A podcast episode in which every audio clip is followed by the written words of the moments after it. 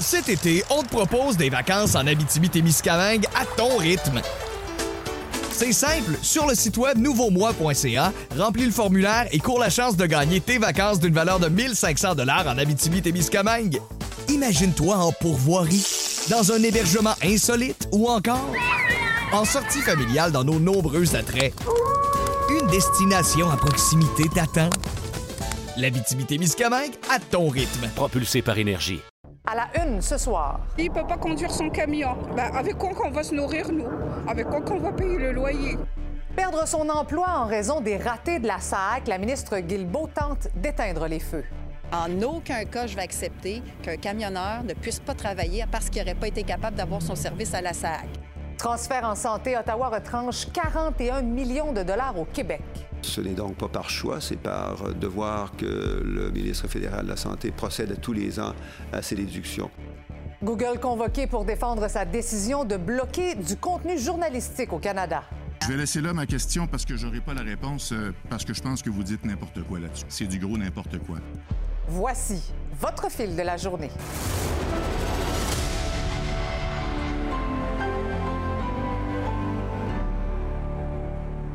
Bonsoir, bon vendredi. Alors, on peut dire que les déboires de la SAC ont volé la vedette cette semaine. La ministre Geneviève Guilbeault, vous le savez, qui est rentrée d'urgence au Québec pour essayer de gérer cette crise.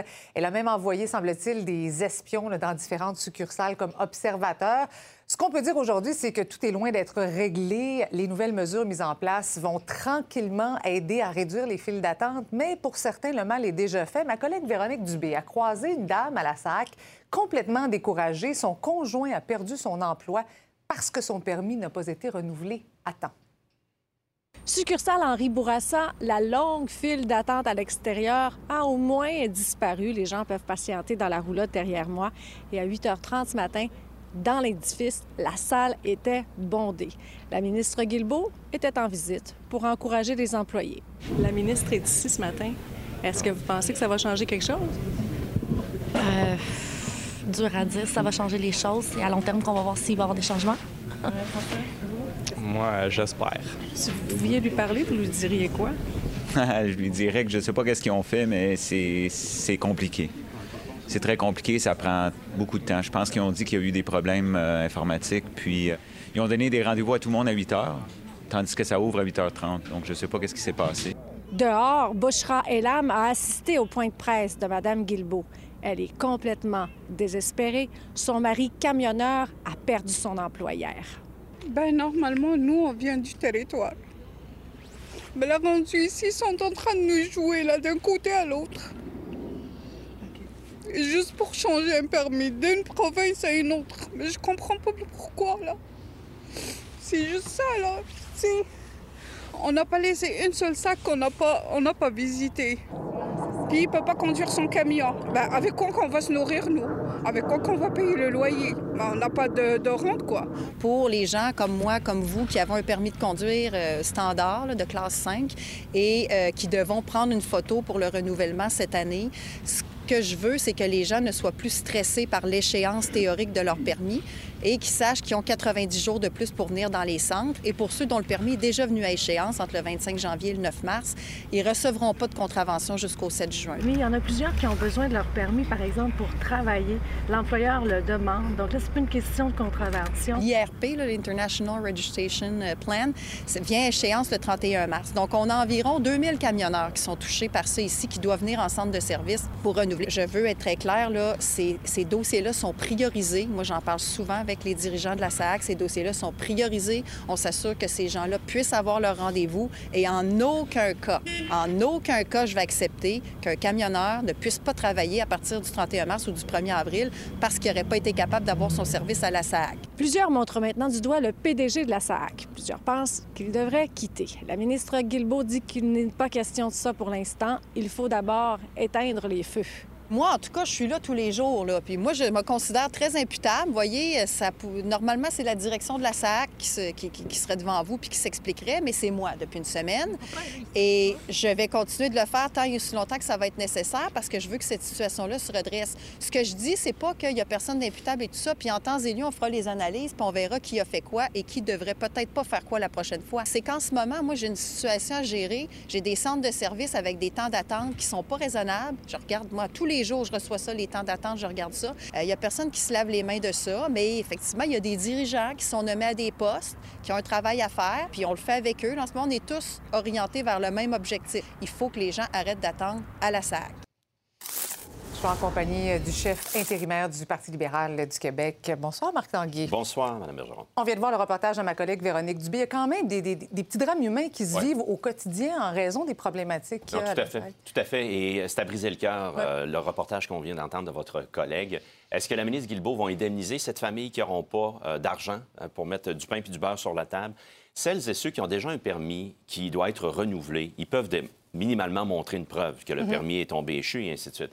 Mais des cas, et il y en a de nombreux, de nombreux, des centaines et des centaines de cas où ils n'ont pas de permis, ils ont besoin d'avoir un permis, où ils doivent obtenir une licence première Mhm. pour un, un automobile, bien, ce n'est pas en reportant les délais qu'eux Ouais. vont pouvoir être sur nos routes. Comment ça se fait qu'au Québec, on semble avoir autant de misère à implanter des systèmes informatiques? C'est pas la première fois qu'on voit des, un chaos comme ça. là. Ça a l'air que ça a l'air qu'on n'apprend pas collectivement de nos erreurs. Ça a l'air que le gouvernement Kakis, qui est dans sa cinquième année, n'a pas appris de ce que l'on avait euh, comme expérience passée. Autrement dit, quand vous essayez, et le président du syndicat est sorti euh, la semaine passée euh, à la SAC disant il faut y aller par morceaux. Vous ne pouvez pas du jour au lendemain, avec les, les centaines de milliers de données qu'il y a à gérer, implanter un tout nouveau système. Et là, le problème a été, euh, était sur la table, était devant euh, Éric Kerr lorsqu'il a rencontré la SAC en novembre dernier. Oui, mais c'est fait dire que tout allait bien. Éric Kerr pouvait-il se fier à- aux gens qui travaillaient quand même sur ce projet-là depuis plusieurs années? là? La, la- la réponse, c'est une autre question. À quoi sert le ministère d'Éric Kerr?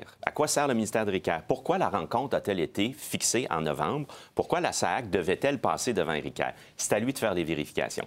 Nous, ce que l'on a fait comme vérification au sein de ce ministère-là, Mhm. euh, imaginez-vous que c'est le champion. Le ministère d'Éric Kerr, c'est le champion, le ministère du numérique, en termes de postes vacants. 1200 postes vacants euh, sont encore à pourvoir Ah ouais. au sein de ce ministère-là. La pénurie de Quatre- personnel, ça touche. ça touche tout le monde, mais c'est le champion également de la sous-traitance. 33% des ressources humaines sont à l'externe, sont engagées à l'externe.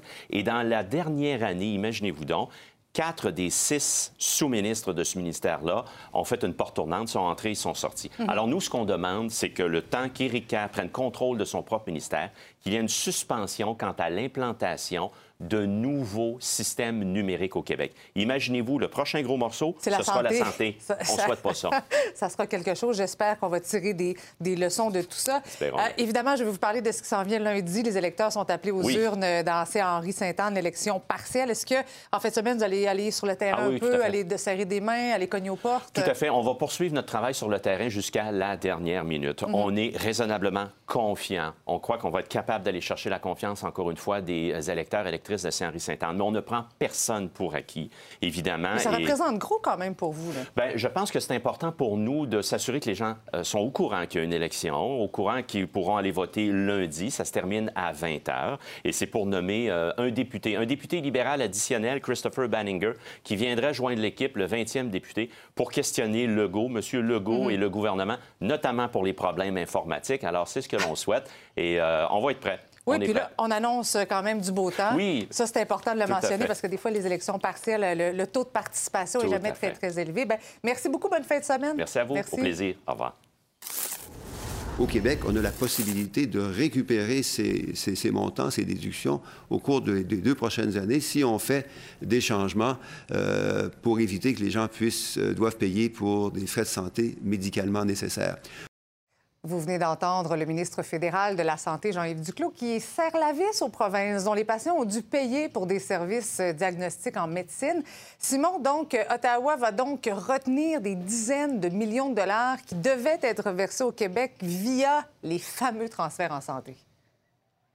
Oui, les fameux transferts en santé. C'est 82 euh, millions de dollars à l'échelle du pays. Donc, dans euh, toutes les provinces canadiennes et la part du Québec, bien, ça représente 42 millions de dollars euh, qui vont être retranchés de ce qui était supposé nous être transféré. Pourquoi? Bien, pour des soins de santé que les Québécois ont payés de leur poche. Et ça, bien, ça contrevient à la loi canadienne sur la santé, selon le ministre de la Santé, Jean-Yves Duclos, mais surtout, ça contrevient au principe fondamental de l'universalité des soins du système de santé canadien. Donc, ce pourquoi on serre la vis aux provinces. Euh, vous l'avez entendu, le ministre, Québec pourrait récupérer une partie de ces sommes si, évidemment, des correctifs sont apportés.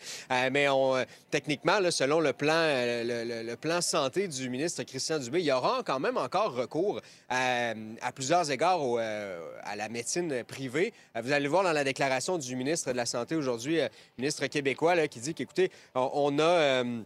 On a besoin du privé pour être complémentaire au réseau public. Ça nous permet d'offrir davantage de soins aux Québécois. Euh, les ententes avec certaines cliniques médicales privées durant la, pandémie ont permis de faire plus de 150 000 chirurgies mhm. gratuitement aux Québécois. Euh, bon, euh, ce qu'il dit aussi, c'est que maintenant, la santé, ben, c'est de compétences provinciales et on devrait plutôt au fédéral augmenter les transferts en santé et non enlever de l'argent. Et puis, la déclaration se termine par nous allons gérer sans dit long sur ce que, ce que pense le ministre Christian Dubé de cette décision euh, du fédéral. Et puis, pour, euh, pour ce qui est de, des oppositions, du moins Québec solidaire, vous allez entendre le critique en matière de santé, Vincent Marissal, qui, qui dit que c'est un bon exemple, ce qui arrive présentement, euh, du, du, fait que le gouvernement du Québec tend de plus en plus à avoir recours au privé alors qu'il devrait faire le contraire le gouvernement nous promet plus de privés. On le voit dans les chirurgies, on le voit de plus en plus dans les laboratoires, on le voit aussi dans les cliniques qui ouvrent et qui sont de plus en plus vers le privé. Alors, ce gouvernement euh, est, en, train essentiellement de faire ce que les gouvernements de droite précédents ont voulu faire, sauf qu'ils en parlent moins, ils disent moins, ils font ça en catimini, mais la CAQ est en train tranquillement de nous amener vers une médecine privée au Québec. Donc, le gouvernement du Québec venait d'accepter de reculons euh, le fameux euh, mhm. deal sur les transferts en santé le fédéral. Voilà qu'on retranche un 42 millions de dollars. Donc, évidemment, c'est un autre revers. Merci beaucoup, Simon. Au revoir. Je poursuis la discussion avec Luc Thériault, qui est porte-parole du Bloc québécois en matière de santé. Bonsoir, M. Thériault. Bonsoir, Mme Bergeron. Donc, 41 millions, euh, c'est pas rien quand même. C'est quoi, selon vous, l'objectif du ministre de la Santé? C'est une forme de punition? Ben, en tout cas, il faut être déconnecté de l'état de santé de nos réseaux. Puis il faut avoir du culot pour ne pas avoir mis le 6 milliards qui était nécessaire pour reconstruire à moyen et long terme notre réseau de santé et aujourd'hui réclamer près de 42 millions de dollars euh, vraiment, sans qu'on sache exactement quelle est la méthodologie.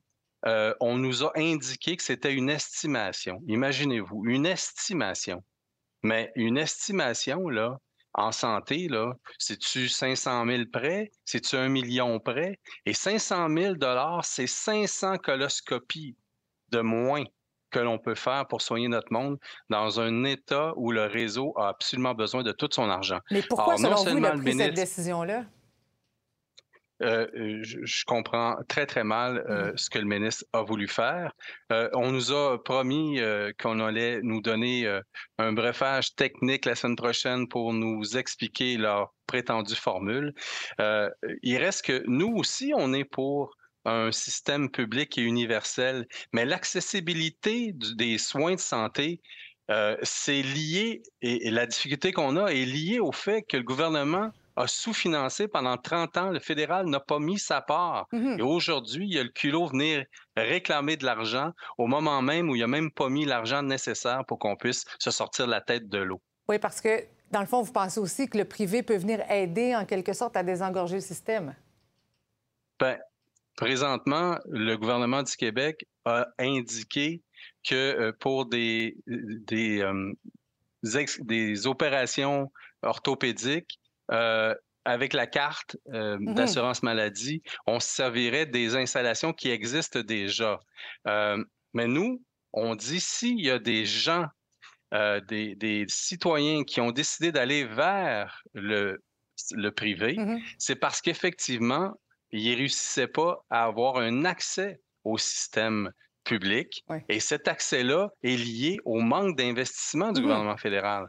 Donc aujourd'hui, franchement, venir nous faire la leçon et dire, donner la responsabilité au Québec d'aller chercher cet argent-là en plus, mais c'est basé sur quoi? Mmh Savez-vous sur quoi c'est basé? Comment il a fait pour établir son, calcul? Et on ne fait pas des estimations avec la santé des gens. Euh, dites-moi en terminant et rapidement, la, ministre Chrystia Freeland va déposer son nouveau budget sous peu. quelles sont vos attentes justement en matière de santé?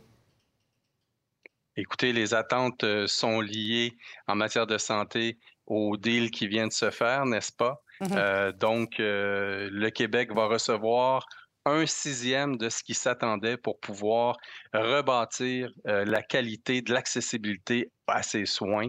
Et ça, c'est un engagement pour les dix prochaines années. Ben, c'est pas rien, là. Oui. Merci beaucoup, M. Thériault. Au plaisir. Maintenant, lundi prochain, ça va faire trois ans qu'on vit avec la COVID-19. Et si aujourd'hui, on a appris en quelque sorte à vivre avec le virus, les débuts ont été plus difficiles, notamment avec le confinement. Étonnamment, au-delà de prévenir la propagation de la COVID-19, le confinement aura eu des avantages insoupçonnés, comme nous le rapporte Fanny Lachance-Paquet. Le 13 mars 2020, le premier ministre François Legault nous annonçait que le Québec se confinait pour freiner la propagation de COVID-19. À compter de lundi prochain, de fermer toutes les écoles, cégeps, universités et services de garde pendant une période de deux semaines. Pour certains, ça a été une période particulièrement difficile. Je suis tombée dans une dépression très sévère. Donc les cours en Zoom, moi, je ne vais pas m'ennuyer. Non? Jamais. Complètement détesté et on en est sorti et tant mieux. Mais il y a des gens qui ont une certaine nostalgie du confinement. De quoi on s'ennuie au juste? Je suis allée leur demander.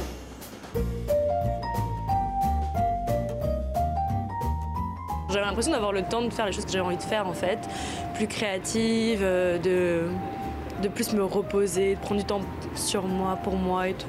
T'avais pas la pression d'aller à l'extérieur, je pense que c'est plus ça. Là. le soir, t'étais comme, moi j'ai rien de prévu, ben c'est normal, c'est le confinement. Fait que ça nous a aidé euh, là-dedans. La vie sociale, tu sais, on n'était pas obligé d'y aller. C'était correct. Et là, c'est comme si le confinement, c'était un moment où on avait réussi à baisser un petit peu le volume. Et là, on avait entendu ce qui montait. Ah, cette amitié-là est peut-être pas satisfaisante. Ah, je l'aime peut-être plus mon travail. J'ai peut-être envie de me séparer. Ah, je veux peut-être des enfants finalement. Donc, c'est comme si ces pensées-là qui étaient toujours euh, enterrées par le bruit de la vie avaient l'espace d'émerger finalement. Donc, c'est beaucoup ça que j'ai entendu moi dans mon bureau. Professionnellement, le fait de rester chez soi, télétravail, euh, euh, moins de pression par rapport à l'employeur, des choses comme ça. Par exemple, vivre à la campagne, il y a eu un boom d'achat de maisons euh, à l'extérieur des grands centres. des gens aussi qui disent, moi, le télétravail, maintenant, ça fait partie de ma vie, j'en ai besoin pour ma santé mentale, je ne peux plus retourner temps plein au travail, au bureau. Donc ça, c'est le genre de changements qui se sont conservés. J'ai clairement eu plus d'argent qu'avant la pandémie. Je sortais moins, comme tout était fermé. Je travaillais dans dans une épicerie. Fait c'était super simple. Je faisais de l'argent, mais je dépensais rien. C'était génial. Et là, avec la pandémie, on a eu des contraintes forcées. Hein? Fait que plus de sorties, plus d'achat de linge, plus de restos, plus de voyages. Et là, le taux d'épargne a monté pour la première fois dans l'histoire de, la statistique à 35% du revenu net. C'est-à-dire un tiers de, de ceux qui avaient un revenu, évidemment, ceux qui avaient continué d'avoir une paye nette, pouvaient la mettre de côté. Et en même temps, les créanciers, pendant la pandémie, ont été extrêmement conciliants. Ils ont donné des rapports de paiement à tous ceux qui pouvaient justifier être affectés par la pandémie. On s'entend que c'était presque tout le monde. Qu'est-ce qu'on a réussi à conserver de tout ça trois ans plus tard? Malheureusement, pour beaucoup, euh, ce temps-là, c'est vite rempli des obligations et tout ça. Mais certains l'ont conservé. Je pense que ça dépend du travail que chacun fait, des prises de conscience et des contextes aussi de chacun. Ah, mais là, on retourne vers le 5% Donc, on retourne un petit peu avec nos anciennes habitudes, je vous dirais un peu malheureusement. Euh, on a recommencé à dépenser, il y a eu du rattrapage qui a été fait, des voyages, on peut aller au resto. Mais il reste quand même que peut-être ça a donné le goût aux gens de dire, c'est-tu moi d'avoir un petit coussin? D'avoir 4 5 000 de côté pour les imprévus. J'ai pas haï ça. On a passé à travers ça sans trop de, difficultés, mais en même temps, ben, on est très heureux que ce soit fini. On va rester dans le domaine de la santé pour parler d'encéphalomyélite myalgique, communément appelée le syndrome de fatigue chronique. C'est une maladie qui ressemble beaucoup à la COVID longue. Émilie est avec moi pour en parler parce qu'Émilie, il y a 120 000 Québécois qui en souffrent et ces gens-là n'ont pas accès aux fameuses cliniques de la COVID longue qui ont ouvert récemment. Exactement. Il y en a huit de ces cliniques-là. Ils n'y ont pas accès. Et eux, ils se sentent un petit peu comme des cobayes dans tout ça, parce que tu l'as dit, Marie-Christine, l'encéphalomyélite myalgique, ça ressemble beaucoup à la COVID longue. Ce sont deux syndromes post-infectieux et l'EM existait il y a bien longtemps. Ça fait quand même 50 ans qu'on la connaît. Euh, donc, il y a des apprentissages qui ont été faits de cette maladie-là pour aider le traitement de la COVID longue. Et là, maintenant qu'on a ces apprentissages-là, on ne permet plus aux gens qui ont l'EM d'aller dans les huit cliniques qui sont ouvertes jusqu'à présent. Ils ne trouvent pas ça juste. Euh, j'en ai profité pour faire un photoreportage avec mon collègue Ahmed Ouerkemi euh, du quotidien de ces personnes-là qui vivent avec le syndrome de fatigue chronique. Vous pouvez regarder ça sur notre site web nouveau.info. Bien intéressant ça. Merci beaucoup, Émilie. Merci. L'ingérence étrangère des postes de police clandestins, la communauté chinoise montrée du doigt de toutes parts cette semaine, le commentaire d'Yves Boisvert au retour.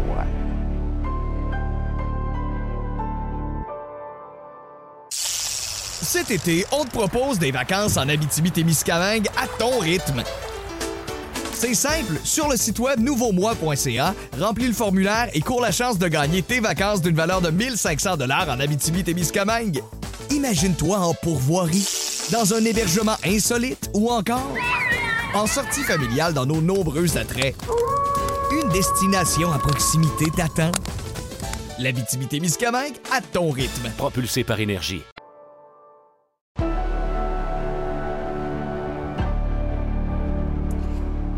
Faites peut-être partie de ces centaines de milliers de Canadiens qui ont vu leur accès limité ou carrément le bloqué à des sites d'information par le moteur de recherche Google? Eh bien, Louis-Philippe, deux hauts dirigeants de Google ont été convoqués à Ottawa. Ils ont nié avoir mal agi, mais est-ce qu'on peut dire aussi qu'ils ont passé un très mauvais quart d'heure? Pendant deux heures, les deux témoins ont été bombardés, oui, de questions, mais surtout de critiques de la part des membres du comité permanent du patrimoine canadien. Pour mettre les gens en contexte, il faut savoir que Google Canada s'oppose depuis maintenant très longtemps au projet de loi C-18. Le projet de loi C-18, qu'est-ce que ça fait? C'est que ça l'oblige les plateformes numériques, les géants comme Google, à partager leurs revenus, à créer des ententes de revenus publicitaires avec les médias canadiens. Et pendant ce débat-là, soudainement, bien, il y a 4 des internautes canadiens qui ont vu leur recherche et leur accès au site web d'information euh, carrément bloqués. Je te donne un exemple. On écrit Google, on écrit OK Sherbrooke ou Hockey Canada dans Google, mais soudainement, il n'y a aucun résultat dans le moteur de recherche. Et ça, c'est plutôt inhabituel. Donc aujourd'hui, l'entreprise qui s'est défendue de faire de la censure, a nié euh, vouloir faire la pression, ses parlementaires, dit plutôt que c'était un test, que c'est une procédure qui est tout à fait normale. Eh bien, les parlementaires n'y ont pas cru. These are tests. They are not product decisions. C18 will radically change the legal landscape for linking in Canada. Uh, this is the foundation of how the Internet works. On cherche quelque chose, on va le googler. Quand on prend une place aussi prépondérante dans un secteur d'activité qui touche la vie de tous les citoyens d'un pays, ça vient avec des responsabilités. This was an attempt to pressure parliamentarians to do the amendments in the Senate that Google wanted for C-18. Et le Philippe, les témoins ont refusé de répondre aux questions à plusieurs reprises. Là. Ça a été très pénible comme deux heures, autant pour les membres du comité que, je l'imagine, pour la directrice nationale de Google Canada. Les membres qui devaient parfois, Marie-Christine, poser quatre, cinq, six fois la même question pour tenter d'obtenir réponse. À un certain point, on a pris une pause. On leur a demandé de prêter serment pour qu'on s'assure qu'ils disent la vérité et qu'on tente d'obtenir des réponses. Parallèlement à ça, Google Canada, qui devait aujourd'hui arriver avec des documents internes, notamment des courriels, des échanges textos, la liste des sites web qui ont été restreints, eh bien, ces documents, ce qu'on a compris, n'ont pas été déposés. Donc, on a vraiment dénoncé aujourd'hui la mauvaise foi euh, de Google Canada. We want to support Journalism Canada. We want to support OK, c'est bon, c'est bon, c'est bon. C'est bon. On a juste trois minutes, Mme Jemaya, puis là, on se fait servir une salade encore une fois. Le gros bon sens, c'est de dire que si vous favorisez la libre circulation de l'information et que vous bloquez des contenus d'information, vous allez dans le sens contraire de ce que vous affirmez. C'est pas plus compliqué que ça. Mm. Et pour ceux bon, qui euh, se retrouvent parmi ces chanceux, ce 4% d'internautes dont le contenu est, est, bloqué, eh bien, sachez que le test de Google Canada devrait prendre fin en théorie le 16 mars. Reste à voir s'ils si tiendront parole. Parfait. Merci beaucoup, Louis-Philippe. Merci, Marie-Christine. C'est du jamais vu en Chine. Le président Xi Jinping a obtenu un troisième mandat après un vote formel du Parlement. Ses prédécesseurs avaient cédé leur place après dix années à ce poste. Les derniers mois n'ont pas été faciles pour le dirigeant de 69 ans. La Chine a été le théâtre de grandes manifestations à la fin novembre contre la politique zéro COVID. Une importante vague aussi de décès a suivi l'abandon des mesures sanitaires.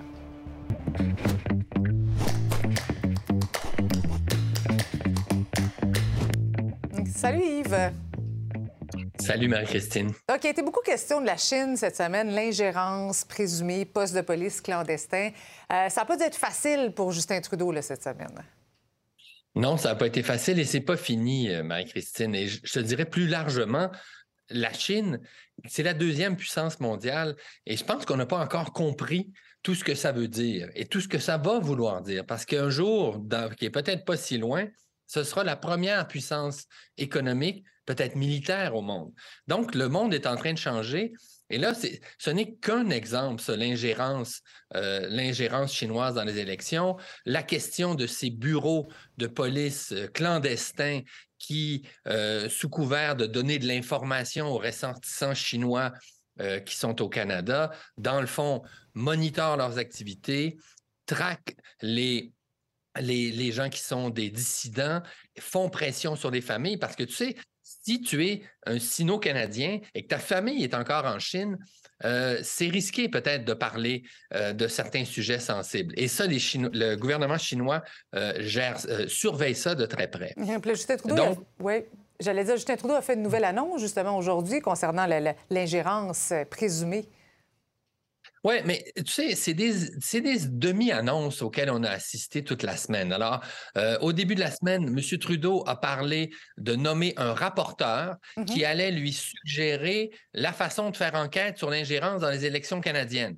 On attend toujours de savoir qui sera ce rapporteur ou cette rapporteuse. Je ne sais pas si c'est un mot français, mais, mais Marie-Christine, je te dirais que la file pour avoir cette job-là ne ressemble pas à celle qu'on voit devant les bureaux de la SAAQ. Non, tu penses qu'il n'y a pas de file de euh, rapporteurs? Il y a beaucoup de candidats.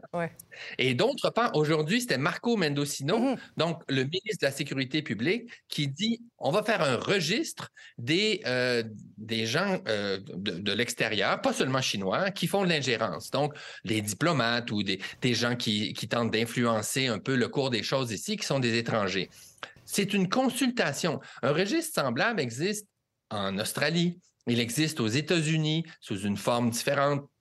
Alors, pas un projet de loi, là. C'est on va consulter des gens pour savoir comment faire ce registre-là. Il faut comprendre une chose aussi, c'est qu'il y a 2 millions de Canadiens qui sont d'origine ou de descendance chinoise euh, dans le pays. Alors, donc, il ne faut pas non plus que le gouvernement donne l'impression de cibler les Chinois ou les ou les descendants chinois. Mais il n'y a pas grand-chose de concret qui a été annoncé encore et la pression va continuer, Mike. On va attendre la, nomination du rapporteur ou de la rapporteuse. Là-dessus, bon week-end. On s'en reparle la semaine prochaine. bye bye. Une nouvelle vous fait réagir, vous avez une histoire à partager, un sujet d'enquête à nous transmettre peut-être. Alors je vous invite à nous écrire à l'adresse courriel suivante, manouvelle à commercial nouveau.info. C'est l'heure de retrouver notre animatrice des bulletins locaux. Bonsoir, Lisa Marie. Bon vendredi, Marie-Christine. Alors, deux immigrantes qui se retrouvent à la rue après avoir dénoncé leur employeur pour traite de personnes. Quand même, hein, c'est pas rien. Deux femmes qui sont venues prêter main forte dans une RPA à l'appel du gouvernement du Québec pendant la pandémie, les fameux anges, mhm. eh les deux femmes d'origine africaine étaient préposées aux bénéficiaires jusqu'au jour où elles ont dénoncé la façon dont on les traitait. Elles vont jusqu'à parler d'esclavagisme. Imaginez, euh, leur histoire a fait les manchettes, elles ont perdu leur emploi et là, huit mois plus tard, elles sont à la rue, se sentent abandonnées par Ottawa puisqu'elles sont toujours en attente d'un permis de travail de la part du hmm. gouvernement fédéral. Voici un extrait de leur témoignage. Si on était resté dans la clandestinité, on n'allait pas arriver là aujourd'hui. Je suis maintenant sans abri. Je suis dehors. Je n'ai aucun revenu. Alors que tout ce que j'ai fait, je sais que je n'ai pas fait de mal. J'ai juste voulu prêter main forte. Tout ce que je veux me reconstruire une vie. Je veux avoir une vie. Je veux sortir comme tout le monde, travailler. Je suis quelqu'un qui peut travailler, mais je n'ai pas l'occasion de le faire. Je dis qu'ils se mettent un peu à la place de certaines personnes. On souffre beaucoup. C'est pas facile cette vie-là. Ouais, témoignage touchant qui a été recueilli par mon collègue Mathieu Boivin. Ce sera disponible sur nouveau.info et au fil dans un instant. Merci, Lisa Marie. Bon Bon, week-end. Cet été, on te propose des vacances en Abitibi-Témiscamingue à ton rythme. C'est simple, sur le site web nouveaumois.ca, remplis le formulaire et cours la chance de gagner tes vacances d'une valeur de 1500 dollars en Abitibi-Témiscamingue. Imagine-toi en pourvoirie, dans un hébergement insolite ou encore en sortie familiale dans nos nombreux attraits. Une destination à proximité t'attend.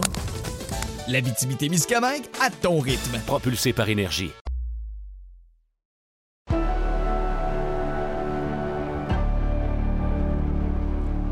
On en parlait tantôt, c'est le dernier blitz en vue de l'élection partielle dans la circonscription, c'est Henri Sainte-Anne. Les candidats multiplient évidemment le porte-à-porte et les appels afin de faire sortir le vote. Il y a plus de 12% de l'électorat qui s'est déjà manifesté lors du vote par anticipation. Emmanuel Leroux-Néga a rencontré les candidats pour discuter de la campagne et des enjeux aussi qui touchent les citoyens.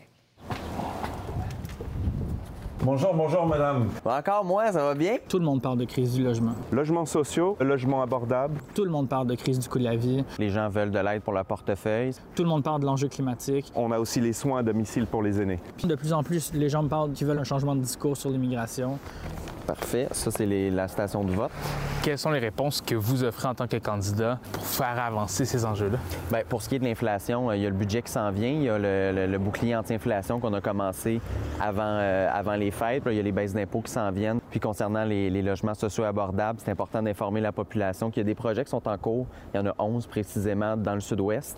Abordable, ça prête à confusion parce qu'on parle de loyers qui commencent à 800 dollars. Pour beaucoup de gens, à Saint-Henri-Sainte-Anne, 800 dollars, ça fait pas l'affaire. On a 201 habitations barricadées. C'est énorme. Les fonds sont bloqués au gouvernement de M. Legault depuis novembre 2021. C'est pas seulement en construisant du logement qu'on va régler la question. À Québec solidaire, le registre des loyers fait partie des propositions. On veut savoir combien la personne payait avant vous pour le loyer. Comme ça, au besoin, malheureusement, s'il y a un bris, on peut contester, on le sait. On veut un moratoire sur les dans les quartiers qui sont saturés. On veut serrer la vis un peu sur Airbnb. On veut protéger les aînés. Vous parlez de, de logement, vous parlez de, de valeurs qui sont souvent associées à Québec solidaire. Comment est-ce que vous allez convaincre les gens que c'est vous qui doivent aller voir? Très bonne question. Alors, deux choses. Un, j'ai rencontré ma femme dans un party à Saint-Henri. On a vécu ici, mes parents y vivent. Et ce qui me distingue, moi, comme entrepreneur social, c'est de trouver cet équilibre entre un plan économique et la justice sociale. Ça, c'est la fondation de notre, euh, de notre vision libérale, mais c'est aussi à la fondation de mon expérience en tant qu'entrepreneur social. Alors, est-ce que vous avez eu l'occasion d'aller voter? Non, pas encore. Comment vous le sentez, ces élections? Ben, je sais pas si ça va changer grand-chose, mais en tout cas. Le gouvernement va pas changer. là. Les libéraux vont rester l'opposition officielle, Québec solidaire va rester la deuxième. La question, c'est qui va le mieux marteler ou faire les pressions pour que les enjeux de la circo soient répondus? Qui va défendre les intérêts de Saint-Henri-Saint-Anne le mieux face à François Legault? C'est une connaissance aussi de nos quartiers. Moi, j'habite euh, dans la circonscription depuis une dizaine d'années, dans le quartier Saint-Henri. Je travaille dans la Petite Bourgogne. J'ai ouvert mon cabinet il y a trois ans maintenant. Je suis avocat en droit de l'immigration. C'est là que j'ai décidé de fonder mon premier bureau. D'après moi, c'est en haut là. Si vous n'êtes pas particulièrement lié de base à la circonscription, certaines personnes disent que vous avez été parachuté un peu. Euh, la définition euh, d'un d'un candidat parachuté ou d'un poteau, c'est qu'il va être juste sur une affiche puis il fera pas campagne. Moi, c'est tout le contraire. Depuis un mois, je fais campagne, je suis sur le terrain. On n'a jamais eu encore ici de représentants de la CAC. Moi, je leur demande, avec l'implication, la motivation que j'ai, de me faire confiance. C'est au coin de la rue. Bonne journée, au revoir. Enchanté, bon, bon vote. Nous avons aussi sollicité la candidate du PQ, Andréane Fiola, mais à cause de son horaire chargé et de la fin de la campagne, ben, elle n'a pas trouvé le temps pour nous accorder une entrevue. On vient de parler de logement abordable dans la circonscription de Saint-Henri-Sainte-Anne, vous l'avez vu, mais euh, ce qu'on vit là-bas, c'est une problématique qui se fait sentir un peu partout. Mais il y a une bonne nouvelle à Laval. L'Office municipal de l'habitation va rénover 74 logements du quartier Val-Martin. Euh, C'était d'ailleurs aujourd'hui l'inauguration du quartier où 235 logements ont été construits et 124 logements ont été rénovés pour des familles à faible revenu. Par ailleurs, la ministre responsable de l'habitation est ouverte à l'idée de Québec solidaire qui demande de rendre illégales les évictions de locataires pour y faire des Airbnb. Les gens vulnérables des gens qui sont dans un logement depuis des années puis qui se font jeter dehors pour des raisons qui, en ce moment, honnêtement, sont ordinaires, là, euh, je trouve pas ça, euh, je trouve ça déplorable, puis j'ai pas l'intention que ça, ça perdure. Maintenant, comment les choses vont se faire, là, faut, faut finir de faire notre analyse pour, comme je vous dis, changer le code civil. Tu, tu décides pas ça comme ça. Là. Alors, on va faire les choses dans les règles de l'art. Maintenant, il n'y a pas que les ventes de maisons qui ralentissent en raison de la forte hausse des taux hypothécaires, les projets de rénovation aussi. Alors que les deux derniers printemps avaient été beaucoup plus occupés euh, pour les entrepreneurs, les dépenses en construction fondent actuellement comme neige au soleil. Les détails avec Lily Mercure. Il y a moins de demandes que 2021-2022, qui a été un peu les années folles de, la construction. Euh, je vous dirais que 2023 est plus revenu à normal. C'est pas qu'on a moins de demandes, mais c'est plus euh, revenu à normal. Sur notre radar, il n'y a que les, gros joueurs. On est dans une période un petit peu incertaine par rapport, euh, au, au taux d'intérêt. Donc, il y a une petite diminution. Les gens se demandent encore qu'est-ce qui va se passer. Par contre, ça rentre quand même, les projets. Il y a quelques clients d'il y a deux ans avant COVID qui nous relancent en ce moment pour justement faire les projets. Cependant, par rapport à l'année passée, niveau des soumissions, niveau des ventes, c'est sûr que c'est plus à la baisse. En raison de l'inflation et de la hausse des taux d'intérêt sur les prêts immobiliers, il y a beaucoup moins de travaux de rénovation qui vont se faire cette année par rapport à l'année dernière. L'Association de la construction du Québec évalue à 30% cette baisse des rénovations et des mises en chantier cette année. Tu vois, à partir du, du mois de septembre 2022 euh, jusqu'à aujourd'hui, c'est une tendance euh, mais constante en, en, baisse. Il y a beaucoup de promoteurs et d'entrepreneurs qui, mettent, euh, qui doivent malheureusement mettre un, un, terme à leur projet ou du moins le mettre sur la glace jusqu'à ce que les con contextes économiques euh, se replacent. C'est quoi les conséquences sur le monde de la construction, cette baisse-là? Bien, évidemment, il y a beaucoup de, de, de sous-traitants qui vont migrer vers d'autres types de, de métiers. Donc, ça, c'est une conséquence réelle. Ça affecte aussi la, la pénurie de main-d'œuvre déjà accrue. Qu'est-ce que vous avez à dire sur le coût des matériaux? Ah, c'est sûr qu'on vient de sortir d'un deux ans assez spécial au niveau des coûts des matériaux. Il y a eu des grosses, grosses fluctuations, des, grosses montées de, prix, d'explosion de prix. Depuis euh, 4 à 6 mois, ça se stabilise. Puis on s'en va en ce moment vers un, prix plus stable, qui est plus raisonnable. Comparativement l'année passée, ça part un petit peu plus lentement. C'est sûr qu'il y a des mauvaises nouvelles un peu sur le marché avec les taux hypothécaires, ces choses-là. Mais depuis une dizaine de jours, on sent qu'il y a un petit réveil. L'enthousiasme revient, le soleil revient aussi, puis les, projets, les, projets arrivent. Le taux de chômage est demeuré stable au Canada en février. Il est toujours de 5% grâce à la création de 22 000 emplois, un chiffre qui est près du creux record de 4,9% enregistré en juin et juillet 2022. Au Québec, le taux de chômage a légèrement grimpé. Il est passé de 3,9 à 4,1% Et c'est à Québec que le taux de chômage est le plus bas au pays. Il est de 1,9% Maintenant, deux ex-préposés aux bénéficiaires de la région de Québec qui ont perdu leur emploi il y a un an vivent un véritable cauchemar. Les deux femmes d'origine africaine avaient dénoncé une résidence privée de Lévis qui les traitait, selon elles, comme des esclaves. Elles sont maintenant sans revenus et sans logis depuis huit mois. Donc, elles attendent qu'Ottawa leur délivre un permis de séjour et un permis de travail. Le reportage de Mathieu Boivin. En juin 2022, un reportage exposait le cauchemar vécu par Marie et Lindsay.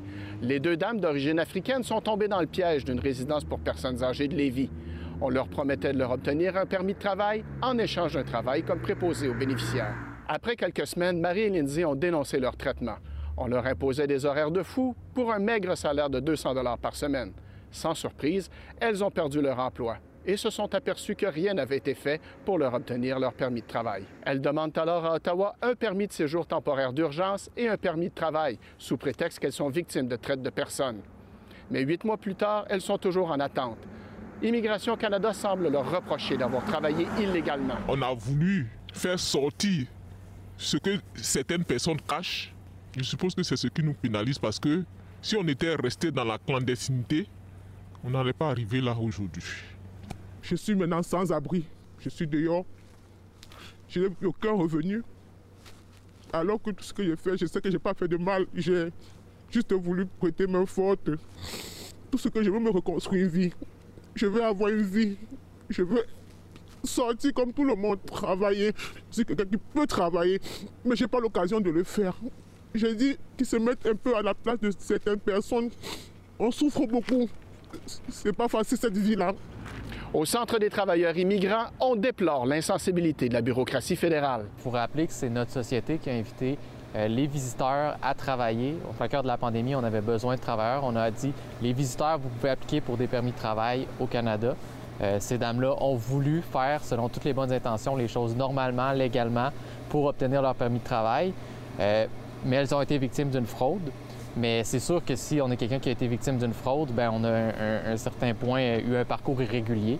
Donc les programmes qui répondent justement à ça devraient prendre ça en compte et pas se retourner contre les personnes euh, qui appliquent pour une demande de soutien. Sol Zanetti de Québec solidaire déplore ce qui arrive à Marie-Hélène Zé. Selon lui, Ottawa niaise avec la POC. Ces femmes-là vivent une injustice pas possible. On a un besoin criant de personnes comme elles dans le milieu de la santé. Je trouve ça inacceptable. Euh, je pense qu'on devrait euh, rapatrier au Québec les pouvoirs qui nous permettent justement d'émettre nous-mêmes des permis de travail, puis qu'on arrête de laisser justement le Canada niaiser avec la POC pendant qu'on est en pénurie de main-d'œuvre importante, surtout dans des cas humanitaires comme celui-là. C'est la 95e cérémonie des Oscars dimanche. Qu'est-ce qu'on surveille cette année? On en discute. Cet été, on te propose des vacances en Abitibi-Témiscamingue à ton rythme.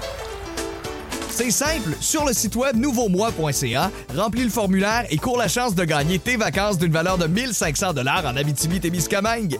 Imagine-toi en pourvoirie, dans un hébergement insolite ou encore en sortie familiale dans nos nombreux attraits.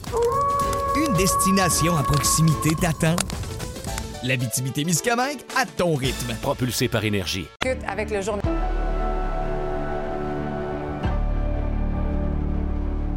C'est ce dimanche qu'aura lieu la 95e soirée des Oscars à Los Angeles, en Californie. C'est l'humoriste et animateur Jimmy Kimmel qui sera, et euh, ce pour la troisième fois, le maître de cérémonie pour parler de cette soirée qui récompense les meilleurs artistes et artisans du cinéma. Je joins le journaliste indépendant Henri pardon, Arnaud qui se trouve présentement à Hollywood. Bonsoir, Henri.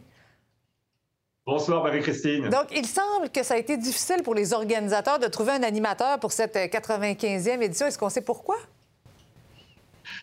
Tout, simplement parce que l'an passé, Will Smith a giflé l'animateur Chris Rock en mondovision devant mmh. des dizaines de millions de téléspectateurs. Et cette année, non seulement Chris Rock a refusé de présenter les Oscars, en mais raison de cet incident-là? Ah, bien sûr. Et, les producteurs ont eu toutes les misères du monde à trouver quelqu'un. Au final, Jimmy Kimmel, c'est lui qui s'y colle, tout simplement parce qu'il est sous contrat avec la chaîne ABC qui diffuse les Oscars. Donc, quelque part, c'est probablement le seul qui ne pouvait pas dire non ah aux producteurs. Nous sommes à quelques jours de l'événement et les célébrités hollywoodiennes. Euh, à, quoi ce, à quoi ça ressemble, les derniers préparatifs? Alors, les, deux derniers jours, aujourd'hui vendredi et demain samedi, c'est à ce moment-là que les stars qui vont venir sur scène pour présenter euh, un Oscar peuvent venir répéter. Cette année, on attend Harrison Ford, Ali Berry, John Travolta parmi beaucoup d'autres. C'est aujourd'hui et demain que ces célébrités, s'ils le souhaitent, peuvent venir sur la scène du euh, théâtre Dolby sur Hollywood Boulevard pour faire les repérages caméra, pour voir leur entrée et sortie de scène. C'est la dernière opportunité pour eux. Et puis, mhm. euh, avec la pluie qui tombe aujourd'hui, c'est aussi le jour où on prépare, on abrite, on fait tout ce qu'on peut pour que les caméras soient prêtes au moment prévu. On comprend. Et qu'est-ce qu'il va falloir surveiller le plus particulièrement ce dimanche?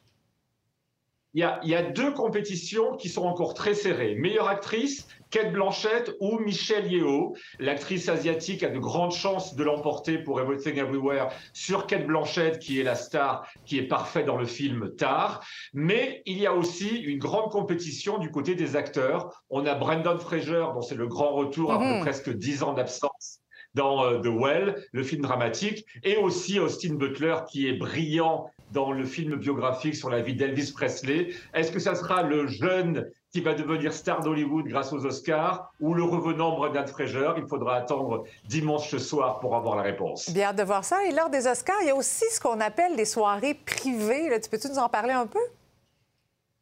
Alors, Marie-Christine, ces soirées, ça dure depuis déjà une semaine. Ça va se terminer dimanche soir avec les, les soirées après les Oscars. Tout le monde est en ville. Il faut dire que les deux semaines qui précèdent les Oscars, les acteurs, qu'ils soient nominés ou pas, les producteurs, les réalisateurs, tout le monde vient à Los Angeles pour participer, pour se montrer, comme on Mhm. dit. James Cameron a organisé avant-hier une soirée pour l'environnement, pour tous ses projets pour les océans. Hier soir, il y avait une soirée Oui. australienne avec notamment Kate Blanchett. Mhm. Donc c'est vraiment le moment où plus ou moins on se retrouve dans la colline d'Hollywood ou dans des maisons privées pour se montrer. On va suivre ça. Merci beaucoup, Henri. Un plaisir, à bientôt. Pierre Carpellado met la main sur les Alouettes de Montréal. Le président directeur général de Québecor acquiert l'équipe de football à titre personnel. Pierre Carpellado estime que l'achat des Alouettes est une opération de fierté, non pas financière. Par rapport aux droits de diffusion, l'homme d'affaires affirme qu'il est prématuré de parler du rôle que pourrait jouer TVA Sport. Nous avons, je pense, tous les outils nécessaires pour faire parler des Alouettes, pour faire en sorte également aussi que les Alouettes, les joueurs, l'équipe des Alouettes euh, deviennent encore plus proches euh, des Québécois, des Québécoises, des Montréalais et des Montréalaises. C'est ce que nous entendons faire. Je pense que nous avons euh, énormément de moyens pour justement faire la promotion, faire parler de nos Alouettes, faire parler de nos joueurs, faire parler de notre équipe, Cet été, on te propose des vacances en Abitibi-Témiscamingue à ton rythme. C'est simple, sur le site web nouveaumois.ca, remplis le formulaire et cours la chance de gagner tes vacances d'une valeur de 1500 dollars en Abitibi-Témiscamingue. Imagine-toi en pourvoirie, dans un hébergement insolite ou encore en sortie familiale dans nos nombreux attraits. Une destination à proximité t'attend. L'Abitibi-Témiscamingue à ton rythme. Propulsé par énergie.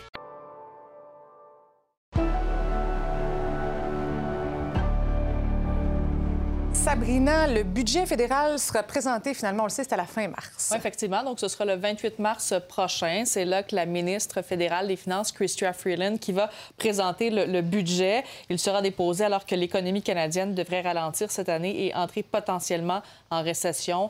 On a vu notamment cette semaine dans la- le statu quo au niveau du euh, taux directeur. Donc, euh, ben, reste à voir à quoi ça va ressembler, euh, ce budget-là, à la fin du mois de mars. Et Sabrina, il y a un moment très important en fait de semaine. Ben oui, je On sais. change l'heure, on, on rec- on avance, on Mais recule. sais-tu, on fait un changement d'heure deux fois par Ouais. année depuis. On se mélange tout le euh, on temps. se mélange tout le temps. Moi, à 33 ans, à chaque fois, je me dis, mais voyons, mais qu'est-ce qui se passe?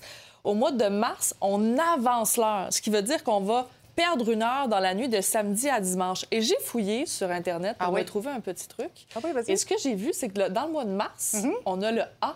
Donc, on avance l'heure. Ah. Novembre. Re, recule l'heure. Oh, Seigneur. Et je vous finis ça ce vendredi avec prof Merci. Sabrina qui Non, vous non, enseigne là-dessus. Bref, euh, bien sûr, il y a d'autres choses ce soir et non pas un truc pour retenir le changement Non, d'heure. mais t'es toujours à 22 heures. Ben oui, effectivement. Merci beaucoup. Ça fait plaisir. Excellente soirée à notre antenne. On se retrouve lundi, 17h. Bon week-end.